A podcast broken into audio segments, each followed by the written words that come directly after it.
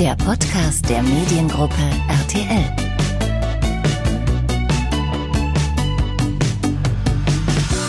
Hallo und herzlich willkommen beim Mediengruppe RTL Podcast. Ich bin Thomas Steuer aus der RTL Kommunikation und für die heutige Folge habe ich Star-Expertin Frauke Ludowig in ihrem Büro besucht. Am 2. Mai feiert nämlich ihre Sendung exklusiv das Star-Magazin ihr 25. Jubiläum und im Podcast blickt Frauke daher auf kuriose Interviews und besonders spannende Promi-Begegnungen zurück. Für eine Story mit Michael Schumacher saß sie sogar vorübergehend hinter Gittern. Sie spricht auch über Instagram, was sie daran so liebt und wie es ihre Arbeit verändert hat, über ihre Kinder und was sie denen raten würde, sollten sie mal in ihre Fußstapfen treten wollen. Und sie verrät, wie sie eigentlich über ihren eigenen prominenten Status denkt. Außerdem erklärt Frauke, was ein ungeöffneter Eimer mit einer grünlichen Schleimsubstanz in ihrer Redaktion zu suchen hat und was exklusiv eigentlich mit der Comicfigur dem unglaublichen Hulk verbindet. Viel Spaß beim Hören.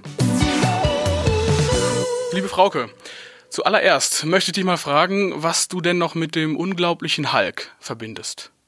Mit dem unglaublichen Hulk verbinde ich, dass der äh, an ähm, einem Tag, nämlich genau ein Jahr nach Sendestart exklusiv das Star-Magazin ähm, an meiner Stelle da stand, weil äh, wir nämlich äh, an dem Tag, und ich war nicht im Haus, die Sendung nicht rechtzeitig fertig gekriegt haben. Großes Drama. Und dann wurde nicht exklusiv gesendet, sondern Hulk. Das Witzige ist jetzt, ich habe mich ja so ein bisschen schlau gemacht, deswegen kam ich auf den Hulk, dass die Geschichte, die ich gehört habe, eher so war, dass der Hulk halt vorher lief auf dem Sendeplatz und dass als der Hulk dann relativ ja, spontan jetzt nicht, aber als er dann irgendwann zu Ende war, die Serie, dass dann der Sendeplatz neu besetzt wurde und am Ende zehn Minuten gefehlt haben, die frei waren. Die Geschichte stimmt nicht so ganz. Tatsächlich lief auf dem Sendeplatz okay. vorher was anderes, nämlich ein Format, an das ich mich auch noch ganz genau erinnere, äh, moderiert von Joachim Steinhöfel. Der war äh, meines Wissens gar kein Moderator, sondern der war Jurist und der hat Golf gespielt on air und die Menschen konnten ihm Fragen stellen. Ähm, also eigentlich ganz modern, recht interaktiv. Leute haben angerufen und er hat irgendwie, während er Bälle einlochte, Fragen beantwortet zu irgendwelchen Themen. Ich glaube, es war total egal, Kraut und Rüben. Aber das ließ, äh, äh, das ließ irgendwie, also die Begeisterung ließ relativ schnell nach, was dieses Format angeht. Und ähm, dann hat man sich entschieden, man braucht irgendwas Neues auf diesem Sendeplatz um 18.30 Ja, und dann lief damals ja sehr, sehr erfolgreich explosiv das Magazin mit ähm, wirklich ähm, harten Stories, also damals sehr, sehr harte Stories. Und dann war die Idee geboren, Mensch, lass uns doch irgendwie so ein, in Anführungszeichen, explosiv Light zu machen mit äh, softeren Stories, mit ähm, ja, vielleicht auch mit, mit kleineren Geschichten, die es eben nicht in das große, erfolgreiche Explosiv schaffen. Und mit dieser Idee sind wir damals irgendwie an den Start gegangen und haben dann aber relativ schnell gesehen, ach, das ist jetzt irgendwie auch ein bisschen mau, ja. Also nur diese Geschichten, die es dann nicht in das große Format schaffen, in so ein kleines zu zwängen, das, da ist der Reiz nicht da. Und dann haben wir irgendwann gesagt, Mensch, könnte man nicht in diese, in diese Schiene Celebrity gehen? Und das haben wir probiert und das lief von Anfang an dann auch ähm, ganz erfolgreich. Ähm, es gab damals viele, viele Zweifler, die gesagt haben, ja, aber in Amerika läuft sowas, aber da gibt's ja auch die Hollywood-Stars, die gibt's ja nicht in Deutschland. Und irgendwie hatte ich relativ schnell den Eindruck, ach, vielleicht sind es ja gar nicht die großen Namen, vielleicht sind es ja auch die Geschichten, ob klein oder groß. Und das ist eigentlich das, was bis heute sich durchzieht, dass die Stories, die müssen gut sein und dann ist auch äh, das, dann läuft auch das Format gut. Hättest du dir das jemals erträumen lassen, dass das 25 Jahre lang in demselben Format komplett so durchsendet? Das Schöne ist ja, man geht ähm, an den Start zum ersten Mal und ähm, es läuft dann ein paar Wochen, Monate, Jahre. Und man stellt sich diese Frage irgendwie ja nie. Man stellt sich ja nie die Frage, wie lange wird es das wohl geben? Das tue ich auch heute nicht, nach 25 Jahren. Ähm, ich kann einfach jetzt nur rückblickend sagen, dass äh, das Ganze nicht von ungefähr kommt. Also es steckt ja ähm, ein wahnsinniger Fleiß ähm, in, in einem solchen Format, eine wahnsinnige Teamleistung, immer wieder Leidenschaft, immer wieder neue Ideen. Man muss sich immer wieder modernisieren. Und es ist vieles gleich geblieben. Der Name, irgendwie ja auch noch die Moderatorin. Und ähm, ja, es geht um Stars, es geht um Sternchen, das ist alles gleich geblieben. Und trotzdem muss man sich immer wieder modernisieren, immer wieder ähm, die Augen offen halten, ähm, nach neuen Geschichten, nach neuen Menschen suchen, ähm, ja, nach neuen Ideen. Und ähm, dann macht das Ganze natürlich auch, dann kriegt das Ganze eben einen, einen jungen modernen Anstrich. Und ähm, es bleibt irgendwie auch cool. Und das ist das, was uns auch die Zuschauer immer wieder signalisieren. Ihr seid ein cooles Format. Und ähm, das muss man natürlich halten. War das denn von Anfang an dein Plan, also auch so, so ein Format zu moderieren? Ich meine, du hast ja vorher auch Radio gemacht. So mit, mit, mit dem Schritt zu RTL war das der Plan, ich möchte irgendwann die eigene Sendung haben und am besten auch noch über Stars? Ehrlich gesagt war das nie mein Plan. Im Gegenteil, ich hatte eigentlich, bevor ich zu RTL kam, schon äh, äh, keine eigene Sendung, aber ich, ich, ich war Moderatorin eines, eines Regionalprogramms, nämlich hier RTL West. Ähm, das habe ich zwei Wochen im Monat moderiert und ähm, ich habe mich da wegbeworben, eigentlich mit dem ganz klaren Ziel, ich möchte jetzt erstmal Reporterin werden. Ich wollte wirklich das Handwerk von, von, äh, von der Pike auf lernen und war dann hier für explosiv, deshalb bin ich überhaupt auch dann nur auf, auf das, äh, auf das Spin-off gekommen, ähm, als Reporterin im Einsatz. Und ähm, das habe ich zwei Jahre gemacht und das hat mir großen Spaß gemacht. Und als dann die Anfrage kam, Mensch, kümmere dich doch mal so ein bisschen darum, was man auf diesem Sendeplatz machen kann. Da kam dann eben diese Idee, wir machen irgendwas mit Celebrities. Aber es hätte jetzt auch was anderes sein können. Also das war nie mein Traum. Ich muss auch sagen, ich war nie die Jugendliche, die den Bravo-Starschnitt überm Bett hängen hatte. Ich habe nie für jemanden äh, wahnsinnig geschwärmt. Ja, äh, ich hatte nie mein großes Idol äh, und habe irgendwie zehn Stunden am, am Schalter angestanden, um auf ein Konzert zu gehen. Das war ich nie. Ich hatte eigentlich immer eine Distanz und die habe ich mir bis heute auch bewahrt. Also ich bin ähm, nach wie vor liebe ich dieses Genre. Ich, es macht mir wahnsinnig viel Spaß, aber ich habe immer eine, eine Distanz und äh, ich finde, die ist gerade in diesem Genre sehr wichtig. Das heißt, du bist selber auch so im Privaten, im Persönlichen auch gar nicht so auf Glamour also ähm, du siehst mich jetzt ja hier, ja. Äh, hier, beantworte du mir mal, bin ich ja, jetzt gut, gerade aber ungeschminkt Glamour? darf ja jeder mal sein, so ist es ja nicht. Aber mal, ich bin immer ungeschminkt tatsächlich, ich bin auch nie auf Glamour. Ähm, nee, das ist gar nicht so mein Thema. Mhm. Ähm, aber wie gesagt, ich find, empfinde das als Vorteil und nicht als Nachteil. Also ich finde es eher schwierig, wenn man, ähm, wenn man ähm, Kollegen, Kolleginnen sieht, die, die sich so sehr ähm, ähm, mit dieser Branche identifizieren, dass sie sagen, ich bin ein Teil davon und ich bin jetzt auch jemand. Das war nie meins. Ich, das war nie mein, mein Plan. Ich muss jetzt trotzdem sagen, es ist natürlich äh, hin und wieder ganz toll, selber auf dem roten Teppich zu sein, fotografiert zu werden, Interviews zu geben und nicht zu führen. Ähm, das, das ist toll. Ich habe beide Seiten und ich genieße das auch. Aber mein Plan war es nie und es ist auch nicht für mich das größte Glück dieser Welt. Aber du bist ja dadurch dann auch sehr prominent geworden in den vielen Jahren. Wie hast du das eher, also in deiner Arbeit als hinderlich erlebt oder vielleicht doch auch mal als förderlich, dass man selbst eben auch einen sehr bekannten Namen hat? Also ich habe mir eigentlich nie darüber Gedanken gemacht, ob es hinderlich oder förderlich ist, dass mein Name so bekannt geworden ist. Aber was ich jetzt im Nachhinein natürlich sehe und was man am Anfang nicht so abschätzen konnte, ich habe natürlich in einer Zeit angefangen, in der es noch gar nicht so viele Formate dieser Art gab. Und dadurch ist mein Name relativ schnell tatsächlich äh, in viele Köpfe gewandert. Und dadurch ist der Name auch irgendwie zu einer Marke geworden. Das ist natürlich heute absolut förderlich. Das ist toll, weil die Leute verbinden ja mit mir etwas. Und es gibt immer wieder Menschen, ich muss dann auch immer ein bisschen lachen, die nicht sagen, das habe ich bei exklusiv gesehen, sondern das habe ich bei Frauke gesehen. Finde ich lustig. Ähm, aber das ist sicherlich für viele Menschen auch so. Ich finde, dass ähm, das ist etwas äh, Nettes, das ist eine nette Begleiterscheinung. Ähm, wenn jemand sagt, ach, das geht mir alles auf den Geist, dass man überall erkannt wird und dass man fotografiert wird, kann ich immer nur sagen, gut, also man kann ja ganz schnell auch äh, die, die Notbremse ziehen. Ich könnte jetzt auch sagen, ich höre auf, ja, dann erkennt mich in einem Jahr niemand mehr. Aber das ist nichts Schlimmes, das macht Spaß.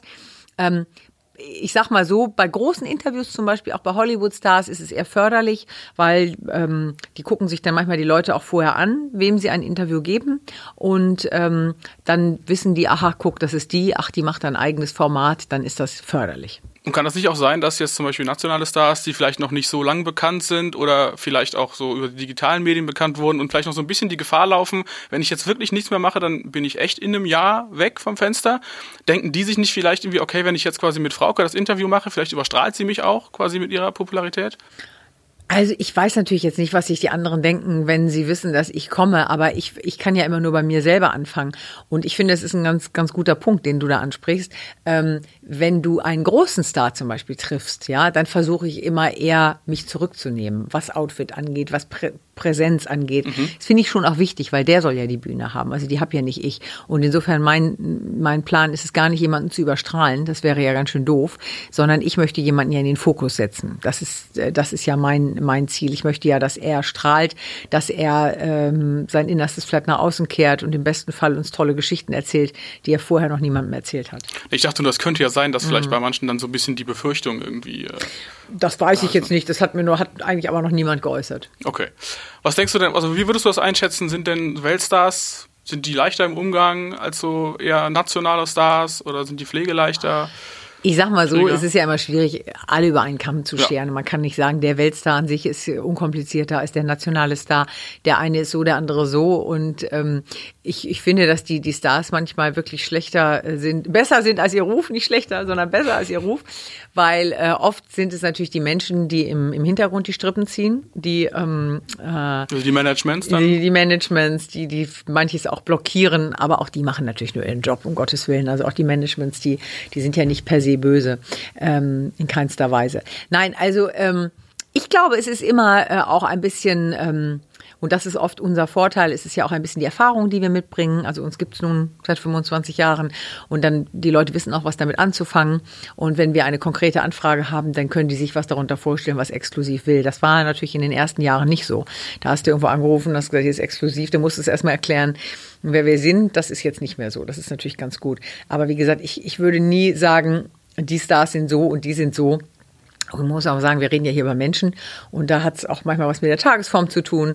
Der eine ist mal so drauf, der nächste mal so. Und ähm, ja, das ist aber ja das Spannende. Also du, du gehst zu einem Interview und du weißt jetzt gar nicht, hat der jetzt gerade gute Laune oder hat er schlechte, musste die harte Nuss knacken oder äh, offenbart er dir irgendwie tolle Geschichten. Das ist ja auch das Interessante an dem Job. Was hast du so für eine Erfahrung gemacht? Wie kritisch kann man mit Prominenten auch mal sein, ohne dass die jetzt, wie dass man sich bei denen verscherzt oder dass es danach dann gar keine Interviews mehr gibt?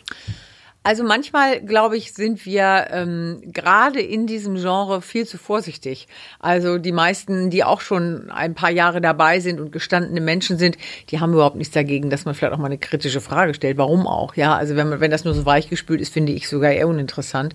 Ähm, ich finde immer, man fährt da ganz gut mit, indem man, natürlich muss man irgendwie vorbereitet sein, aber ich bin immer eigentlich eher offen, was, was die Stimmung angeht. Und wenn man das Gefühl hat, so, da geht heute mehr, dann kann man auch mal ein bisschen mehr äh, fragen.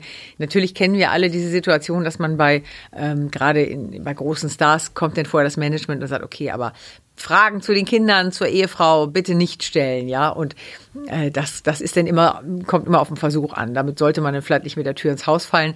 Aber ich muss sagen, im, in den meisten Fällen geht am Ende dann doch noch was. Also du stellst die Fragen dann trotzdem, wenn du merkst, die Chemie stimmt. Das ist immer mein Anspruch, dann natürlich die Fragen, die mich auch interessieren, zu stellen. Und ähm, wie gesagt, das kann auch mal nach hinten losgehen, aber eigentlich sollte, sollte das schon das Ziel sein, dass man jetzt nicht den Prominenten nur zum neuen Film interviewt. Das ist meist eher langweilig. Ähm, ist das denn schon mal so richtig krass nach hinten losgegangen in all den Jahren? Also ähm, das, das hat ja auch immer was mit der, mit der Art und Weise zu tun, wie man das Interview führt. Eigentlich kann ich das nicht sagen. Ich erinnere mich an ein Interview mit Melanie Griffith. Die war ziemlich auf Krawall gebürstet. Die fand, dass ich da viel zu äh, privat frage. Die war damals noch mit Antonio Banderas zusammen. Und das gab aber so ein bisschen Krisengerüchte. Die haben sich dann ja auch irgendwann getrennt. Also da war an den Gerüchten wahrscheinlich auch schon ein bisschen Wahrheit auch dran. Und ich habe dann nochmal so nach dem Privatleben gefragt, nach der Harmonie. Und dann ist die total kratzbürstig geworden und fragt fragte, versuchte das denn irgendwie umzudrehen. Das hat ihr wahrscheinlich mal irgendjemand gesagt und hat gesagt, also wenn eine unangenehme Frage kommt, dann ähm, stell du einfach die Frage dem Reporter. Das hat sie dann auch so gemacht und sagte dann zu mir, ja, also was wollen Sie denn überhaupt? Und ich meine, ich frage doch jetzt auch hier nicht nach Ihrem Sexleben und sind Sie denn verheiratet und haben Sie noch Sex? Und ich habe dann irgendwie, bin, habe gedacht, okay, bleib jetzt einfach ganz ruhig und habe gesagt, genau, ich bin verheiratet, ja, und vielen Dank, mein Sexleben ist außerordentlich gut. Und das, das hat die so aus der, aus der, aus der Ruhe gebracht. Mhm. Äh, das war fast ein bisschen lustig, muss ich sagen.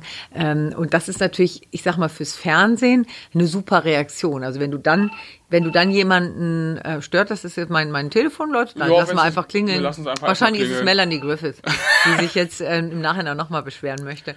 Also, ähm, dann ist das fürs Fernsehen immer ganz lustig, das tatsächlich dann auch äh, so aufzubereiten und am besten diese O-Töne genauso stehen zu lassen. Ähm, das hat dann natürlich auch einen Charme. Konntest du denn das Interview danach äh, fortführen? Ging es dann noch weiter oder war sie dann so aus dem Konzept raus, dass sie gesagt hat, jetzt? Ja, die war nicht ganz, die war dann hinterher nicht mehr so, nicht mehr so fröhlich. Ich weiß, ich hatte ihr dann irgendwie noch ein, so das, das Interview fand in München statt. Ich habe dir vorher so einen Bayernhut gekauft. Dieser Bayernhut, den hat sie sich dann auf den Kopf gesetzt, aber der sah dann auch irgendwie nicht mehr so dolle aus und irgendwie der, der, der, der äh, bessert die Laune dann auch nicht auf.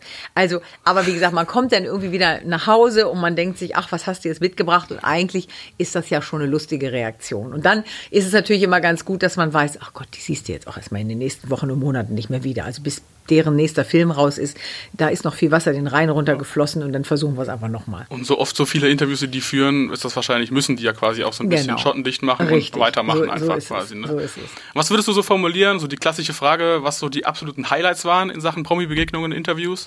Ach, es gab natürlich in 25 Jahren viele tolle Begegnungen und ähm, ich kann immer gar nicht sagen, das war jetzt das tollste Interview, das war der Mensch, der mich am meisten beeindruckt hat, weil das fände ich auch komisch, wenn das immer nur so einer äh, gewesen wäre. Aber es gab natürlich so ein paar Leuchttürme und ähm, toll war für mich äh, damals dieses große Porträt über Arnold Schwarzenegger zu machen. Das war deshalb toll, weil wir im Nachhinein äh, beim New York Festival noch einen, einen Preis für diese für diese Reportage bekommen haben. Äh, toll war damals nach dem äh, nach dieser Tigerattacke auf Roy, dass Siegfried und Roy gesagt haben, wir können als Roy wieder so einigermaßen hergestellt war. Wir wollen zwei Interviews geben. Eins geht an den amerikanischen Markt. Das hat damals Maria Shriver, die Ex-Frau von Arnold Schwarzenegger, bekommen. Und für den europäischen Markt habe ich die beiden dann besucht. Und dann war das dann in dem Interview auch noch so, dass Roy dann tatsächlich zum ersten Mal Aufstand äh, mit Hilfe von zwei Menschen, also der eine war Siegfried und der andere war ein Pfleger, das erste Mal also wieder auf seinen Beinen stand. Das war natürlich wahnsinnig Hollywood-like alles äh, ähm, ja inszeniert. Ähm, das machte dann hinterher unheimliche Schlagzeilen. Das sind natürlich so, so Sachen. Aber auch privat gab es da für mich äh, einfach Highlights, die ich mir auch so mitgenommen habe. Also zum Beispiel Prinzessin Stephanie von Monaco damals in Monaco zu besuchen und zwar im Palast und den Fürstenpalast von innen zu sehen. Das war natürlich toll und das bleibt natürlich vielen auch ähm, verborgen. Aber sowas ähm, durfte ich machen und das war toll. Und ähm, im Nachhinein muss ich auch sagen, ist für mich immer noch ein, ein großes Erlebnis gewesen, damals Michael Schumacher zu Hause in Genf zu besuchen. Und äh, unter dem Gesichtspunkt ähm, dieses Schicksals, dass ähm, ja, dass, dass, ähm, dass er da jetzt eben ähm, ja, dass er eigentlich so gar nicht mehr in dieser Medienwelt unter uns ist, muss ich sagen, blicke ich darauf auch noch oft zurück und sage, das war eigentlich auch ein ganz toller Moment wo du gerade auch sagtest, irgendwie Highlights, weil die Arnold Schwarzenegger-Geschichte ja auch so viele hohe Wellen geschlagen hat. War das das, das Krasseste, was die, was die Berichterstattung über exklusiv angeht, Schwarzenegger, oder gab es da noch mehr? Also ich äh, tatsächlich glaube ich, dass ähm, was die Berichterstattung über exklusiv angeht, das Größte damals war Siegfried und Roy, weil ähm, das war wirklich dann damals auf jeder Tageszeitung, als wir dieses Interview bekommen haben und alle nur darauf gewartet haben und geguckt haben, wie wird er sich präsentieren in diesem Interview. Und dann stand er eben auf und war das erste Mal nicht mehr in seinem Rollstuhl und das machte dann die Bildzeitung ganz fett und alle Zeitungen hatten dieses Bild äh, gedruckt und ja, ich war auf dem Bild mit drauf. Das war für mich natürlich auch ganz schön. Und das war auch europaweit, war das auch, glaube ich, verbreitet dann. Das ne? war europaweit, das, das war auf jeden Fall europaweit verbreitet, ja, das war toll. Stark. Hm. Ähm, Aber es gibt auch andere Sachen, die äh, große Schlagzeilen gemacht haben. Mein erstes, mein allererstes Special tatsächlich war Lothar Matthäus. Der war damals echt eine Nummer. Und äh, der hat äh, mich damals zu sich nach Hause eingeladen, nach Starnberg, an den Starnberger See. Da hat er ein Haus gehabt und hat mir damals seinen äh, seinen äh, begehbaren war, war Kleiderschrank. Bitte? War er da noch aktiv? Ja, ja, der war ja, noch ne? aktiv. Okay. Und äh, der hat mir damals seinen begehbaren Kleiderschrank gezeigt, was damals sehr ungewöhnlich war, dass ein Mann einen solch großen begehbaren Kleiderschrank hatte. Und der Inhalt war noch spektakulärer. Er hatte nämlich seine ganzen Klamotten nach Farben geordnet. Äh, ich hatte sowas noch nie gesehen und fand das super. Und aus diesem, aus diesem Special, äh, da ist der legendäre Satz ähm, hervorgekommen, den er damals uns gesagt hat, nämlich die Schuhe müssen zum Gürtel passen. Und das hat er so schön schnell immer gesagt. Ja, die Schuhe müssen zum Gürtel passen. Oder die, der Gürtel muss typischen Slang, ne? Ja, ja, das war herrlich. Und mit diesem Satz ist er damals auch immer wieder äh, zitiert worden bei Harald Schmidt und bei Stefan Raab. Also dieser Satz, der stammt aus diesem Special und ähm, ja, damals war das auch so. Da durfte der Gürtel keine andere Farbe haben als die Schuhe und ähm, man darauf achten, ob er sich heute noch dran ja, hält. Ja, ja, genau. Genau, hat sich ein bisschen zurückgezogen. Findest du?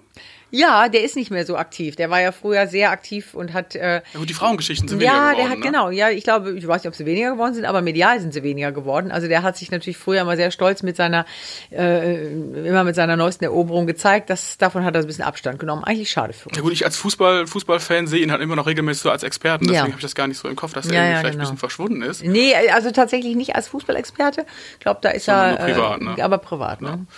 Ähm, worauf ich auch gerne noch hinaus wollte, weil mir diese Geschichte auch dein Team erzählt hat, ähm, dass du mal kurz im Knast warst. Genau. Das würde ich mal gerne wissen, was da passiert ist. Die Knastgeschichte war im Nachhinein herrlich. Also wie die meisten Geschichten, die in der Situation sehr unangenehm sind, sind im Nachhinein natürlich am besten zu erzählen.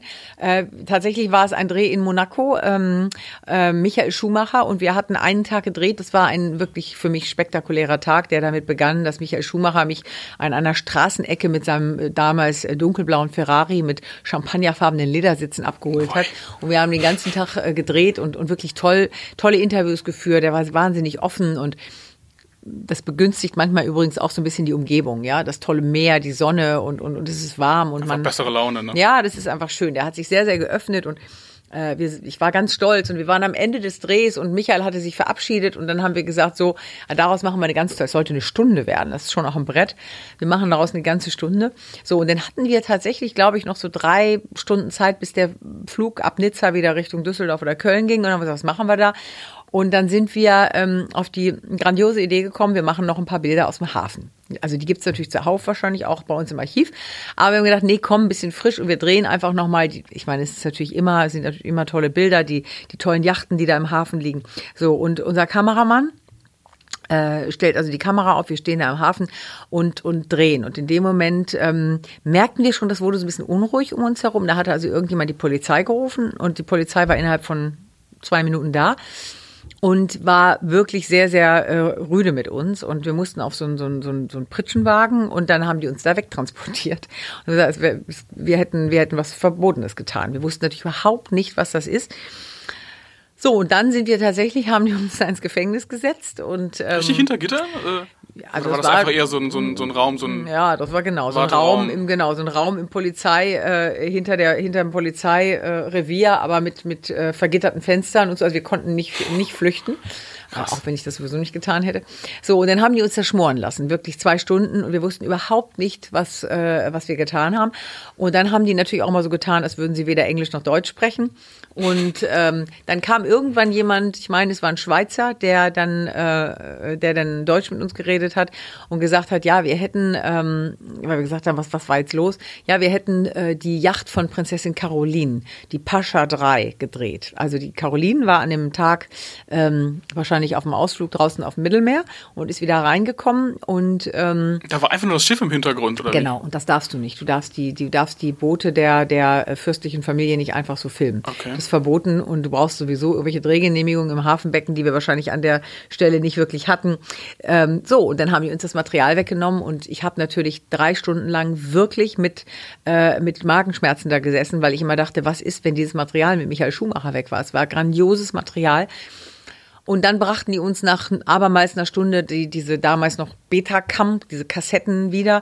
Und dann haben wir natürlich ganz, ganz aufgeregt, haben wir das in die Kamera gelegt und reingeguckt, ob das Material noch da ist. Und dann hatten die tatsächlich dieses, diese Stelle, wo auf der die Caroline war, geschwärzt. Das war weg. Und alles andere war aber da. Also das war natürlich jetzt für uns total egal. Haben die, die das sogar noch selber bearbeitet? Das haben die, haben die bearbeitet, die haben die geschwärzt, genau. Das haben die übrigens, macht das Fürstenhaus gerne mal. Also ich habe auch irgendwann mal ein lustiges Interview geführt mit äh, Prinz Albert. Da ging es irgendwie ums Thema Singen und da habe ich den gefragt, in welchen Situationen er eigentlich singt, ob der auch mal unter der Dusche singt. Das ist eigentlich eine kleine, so eine, so eine Tralala-Frage. Mhm. Und das war ein ganz lustiges Interview. Die haben am Ende mir alle Fragen geschwärzt. Man musste das dann immer wieder einreichen bei denen. Und die haben nur eine Frage übrig gelassen, nämlich welches seine Rolle bei diesem Musikfestival ist. Und da sind die ganz, ganz hart. Die wollen das nicht. Und wie gesagt, so war es dann eben damals auch bei diesem Dreh mit Michael Schumacher. Die haben selber das Material, das hat auch dann so lange gedauert. Aber die haben uns halt total im Unklaren gelassen. Wir wussten überhaupt nicht, was die machen in der Zeit. Ne? Aber als, als wir die Kassetten wiederkriegten, da war das Material mit Michael Schumacher komplett da. Ähm, alles andere war weg und wir konnten aber die Sendung, ähm, die, die dann hinterher sehr erfolgreich äh, auch gelaufen ist, dann auch machen. Aber hast du die auch so ein bisschen Bedenken irgendwie, wer weiß, wie lange wir jetzt hier sitzen? Man kann ja, also hierzulande kannst du jemanden ja, glaube ich, 24 Stunden ja auch festhalten. Ich weiß also nicht, wie es, wie es dort ich ist. Ich habe mir damals überhaupt keine Gedanken darum gemacht. Ich wusste nur irgendwann, ich habe auf die Uhr geguckt und dachte, okay, unser Flug von Nizza ist jetzt jedenfalls weg, den kriegen wir nicht mehr.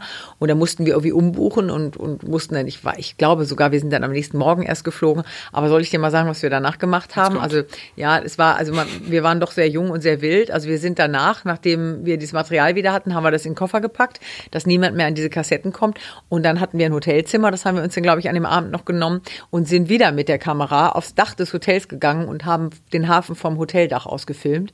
Ähm, also ähm, die haben das einfach nochmal gemacht. Und, äh, aber wenn uns da niemand erwischt hätte, dann hätten wir die Kassetten einfach abgegeben. Aber Hauptsache dieses Michael Schumacher Material war in Sicherheit. Das heißt, ihr habt dann die Bilder, die ihr dann wolltet, quasi von dem Hintergrund dann einfach genau, trotzdem Genau, gehabt. aber von oben oder ich glaube, es war sogar noch besser. Ah ja hat alles wunderbar ja, funktioniert. Ja. Was würdest du jetzt so in Retrospektive sagen oder auch mit, mit Ausblick noch? Wie hast du noch eine Bucketlist an Prominenten, die du unbedingt noch interviewen möchtest, weil sie auch einfach schwer zu erreichen sind? Ich hatte eigentlich noch nie so eine Bucketlist, ähm, weil äh, ich habe von vom ersten Tag an war ja immer mein Credo, wir machen eine gute Geschichte.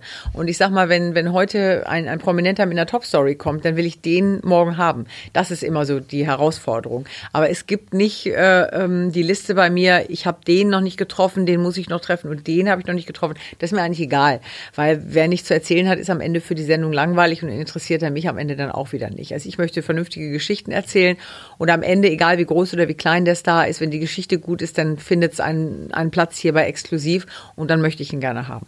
Nun ist es ja auch so, dass die Geschichten heutzutage von den Stars ja auch oft selber erzählt worden werden, weil Social Media so eine krasse Bedeutung bekommen hat in den letzten Jahren. Wie, wie hat sich denn eure Arbeit dadurch auch verändert?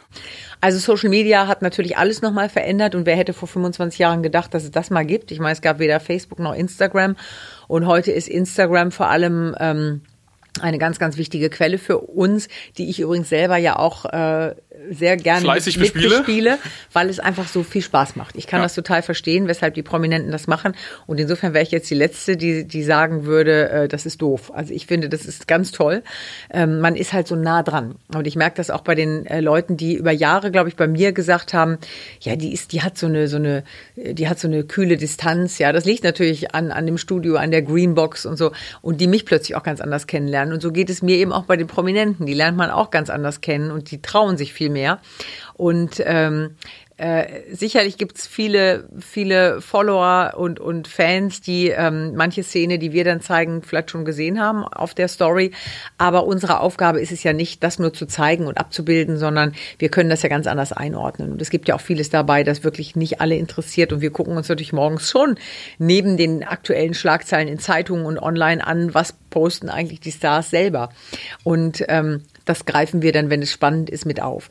Aber es hat sich natürlich was verändert. Und wenn ich mir vorstelle, dass äh, Ende letzten Jahres, ich glaube am ersten Weihnachtstag, Heidi Klum auf ihrem Instagram-Account ähm, vermeldet, dass sie sich gerade mit Tom Kaulitz verlobt hat und ihren Ring in die in, in, in ihr Phone hält und ähm, äh, dann, dann weiß ich, okay, ich bin da jetzt nicht die Erste, die das verkündet. Sie macht es selber, aber meine Aufgabe ist es dann, das am nächsten Tag einzuordnen, da noch mehr Informationen ranzuschaffen und das sehen wir ähm, lustigerweise dann schon auch bei unseren Zuschauern und an den Zuschauerzahlen.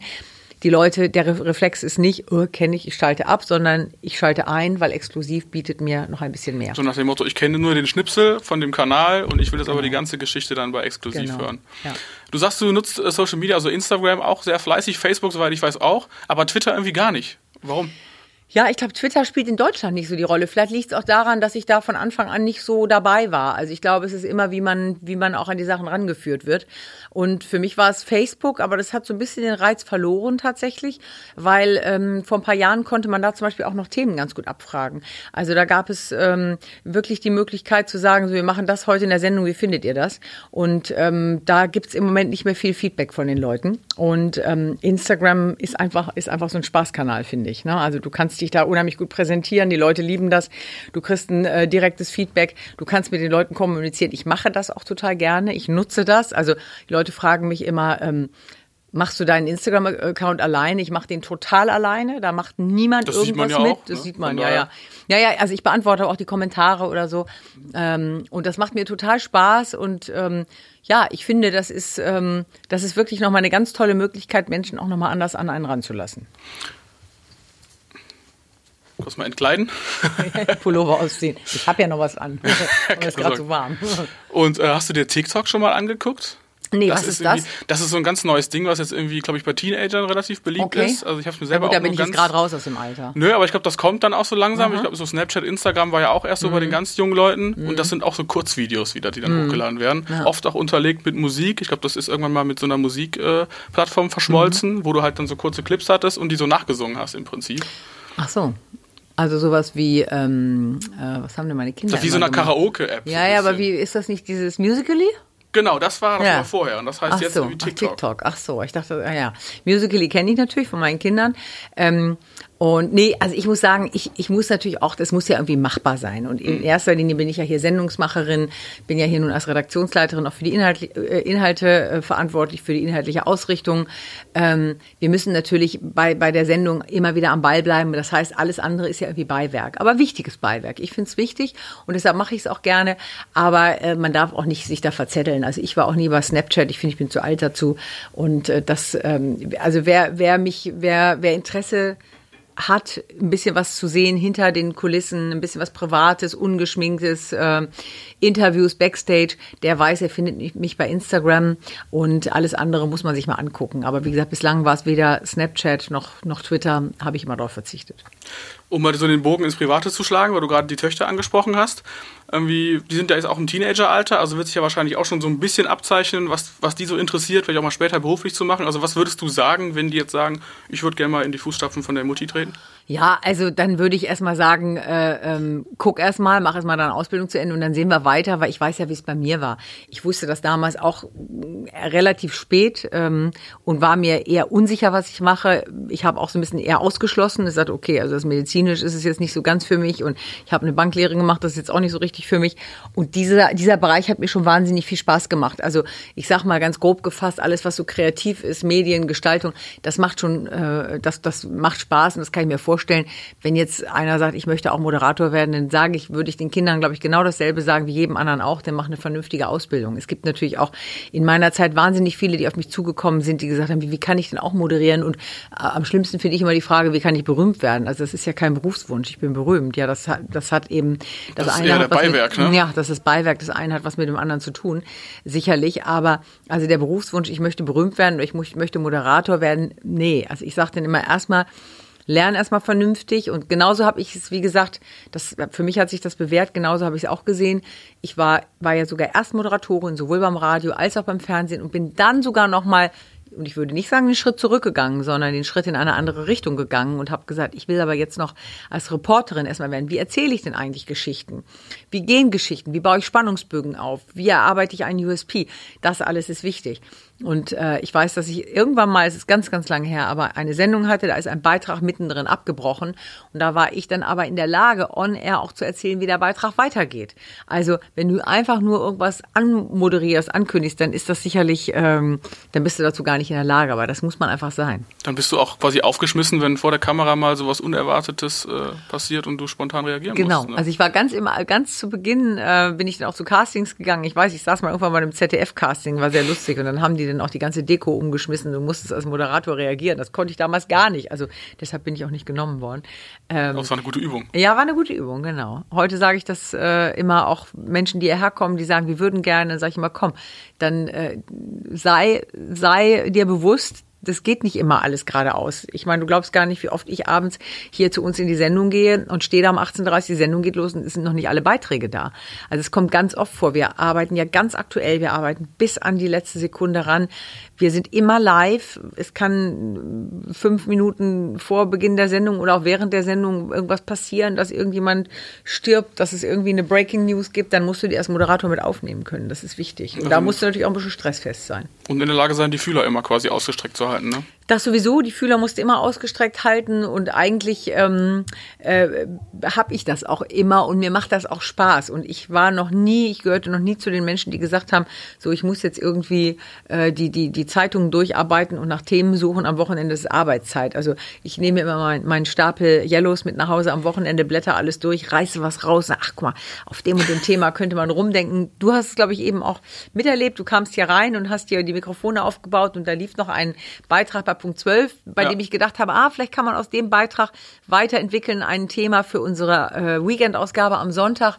Und ähm, das habe ich aber noch nie als Arbeit empfunden. Das, das macht total Spaß. Also wie so ein Trüffelschwein nach Themen suchen. Aber das muss man dann, glaube ich, auch, wenn man ja auch eine tägliche Sendung produziert. Ne? Ja. Aber kannst du denn am Wochenende noch so richtig abschalten oder im Urlaub? Ja, du bist ja ähm, auch Redaktionsleiterin. Ich bin Redaktionsleiterin, genau. Deshalb, also oft kommen natürlich dann doch auch irgendwelche Fragen, auch im Urlaub und auch nach Feierabend. Also ganz besonders muss ich sagen, genieße ich tatsächlich immer die Zeit um, um Weihnachten, weil da ist ja niemand da mhm. und da ruft auch keiner an. Und äh, trotzdem würde ich mir immer, also ich, ich habe das iPhone schon, guck mal, es liegt auch hier neben uns. Ja. Äh, es liegt auch ehrlich gesagt nachts neben dem Bett, weil ähm, manchmal, ich bin auch heute Nacht um vier irgendwie aufgewacht, und dann gucke ich schon einmal noch irgendwie, äh, gibt es irgendwie eine aktuelle News. Also ich kann da nicht ganz ohne. Aber ich empfinde das nicht als Belastung. Also dieses Abschalten können, das empfinden ja viele als, also das, das klingt ja immer so ein bisschen mahnend. Ne? Mhm. Kannst du überhaupt abschalten? Also du hast die Frage eben auch so ein bisschen so formuliert. also wenn ich jetzt sagen könnte, nein, dann bedauern mich vielleicht Menschen, ja. Mhm. Aber das, ich empfinde das nicht so. Ich empfinde das als ähm, ähm, ich bin halt immer neugierig und interessiert und die Neugierde, die, ähm, die wird mir manchmal in meinem Privatleben ein bisschen zum Nachteil gereicht, wenn meine Kinder wieder sagen, Mama, quetsch nicht immer unsere Freunde so aus, ja, nach den Berufen der Eltern oder was auch immer. Mich interessiert das einfach, ja. Mich hat das immer schon interessiert und insofern, äh, egal ob nun das Leben eines Prominenten oder, oder andere Menschen, die ich interessant finde, mhm. ähm, ich frage dann einfach nach und wenn einer sagt, ich möchte so viel nicht erzählen, dann kann man ja wieder aufhören zu fragen.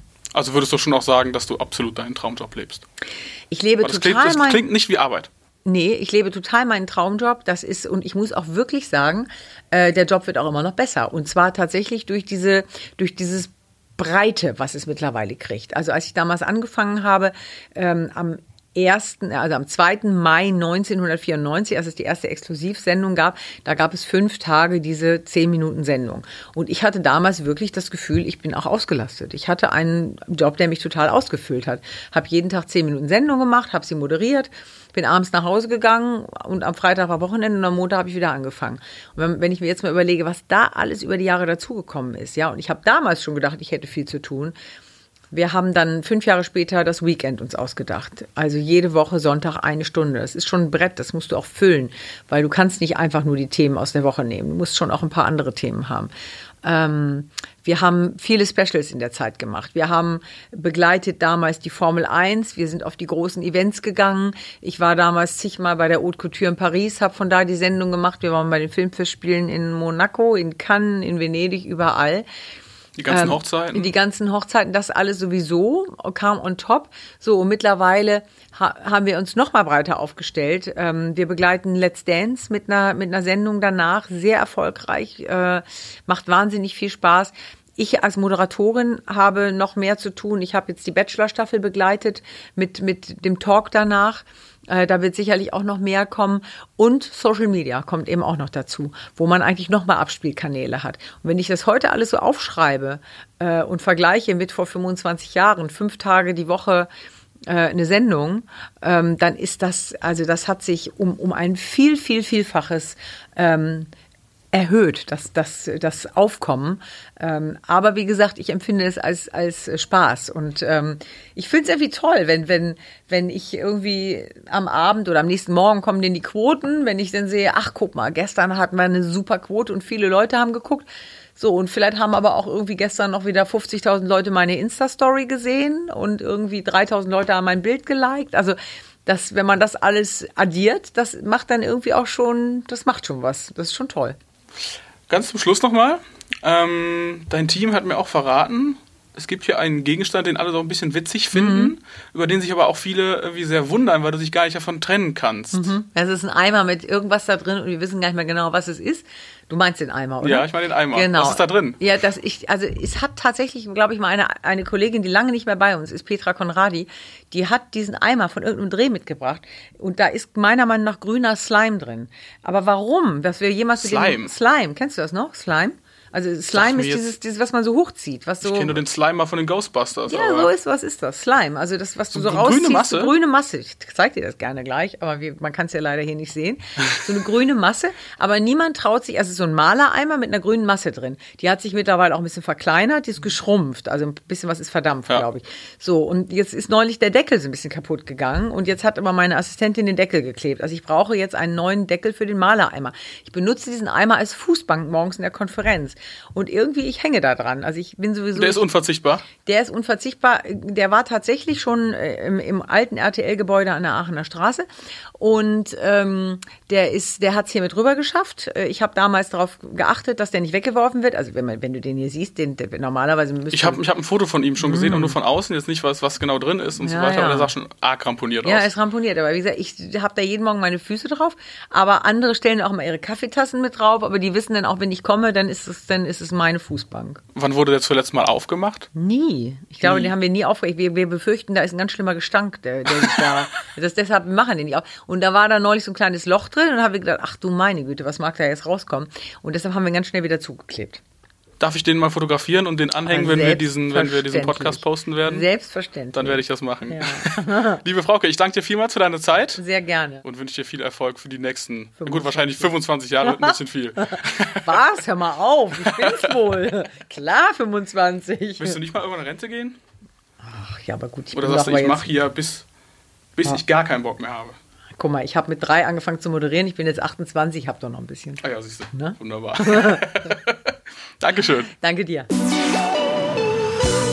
Das war der Jubiläumstalk mit Frauke Ludowig. Ich hoffe, ihr habt Frauke ein bisschen besser kennengelernt. Wie ihr sicherlich rausgehört habt, hat mir das Interview sehr viel Spaß gemacht. Wenn es euch auch gefallen hat, dann schreibt doch gerne bei iTunes eine kurze Rezension zum Podcast und abonniert uns in der Podcast-App eures Vertrauens. Bis dahin, macht's gut und bis zum nächsten Mal. Das war der Podcast der Mediengruppe RTL.